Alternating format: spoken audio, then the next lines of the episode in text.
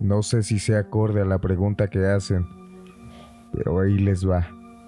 Trabajé dos años en INEGI como jefe de cuadrilla de censo y me tocó ver dos cosas. La primera fue en una casa mientras hacía el cuestionario. Me percaté que tenían a un niño enjaulado en el patio y lo raro del niño es que tenía la cabeza exageradamente grande, al igual que los ojos. Estamos hablando que la cabeza era el doble de grande de lo normal. Me hice el desentendido e hice lo posible por acabar rápido e irme de ahí.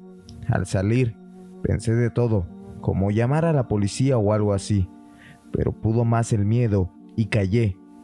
Jamás lo conté o toqué el tema.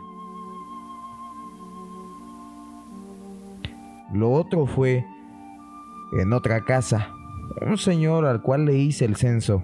El señor estaba muy grande, de edad, tenía un sobrepeso mórbido y lo extremadamente raro era que tenía su lengua como serpiente, partida por la mitad.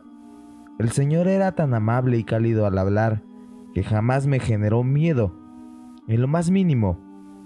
Pensé en su momento que era algo de alguna condición médica y el no decirle nada era lo mejor para no hacerlo sentir mal. Repito, no sé si sea lo que preguntan, pero para mí, sin duda, me quitó el sueño más de una vez.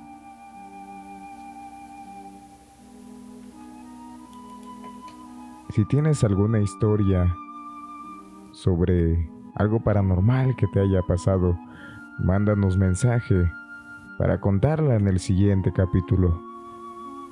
Te recuerdo que nos puedes seguir en nuestras redes sociales. Las puedes encontrar todas como el universo del terror. Tenemos TikTok, Instagram, YouTube y Facebook. Nos vemos en el próximo episodio. Que tengas una excelente noche.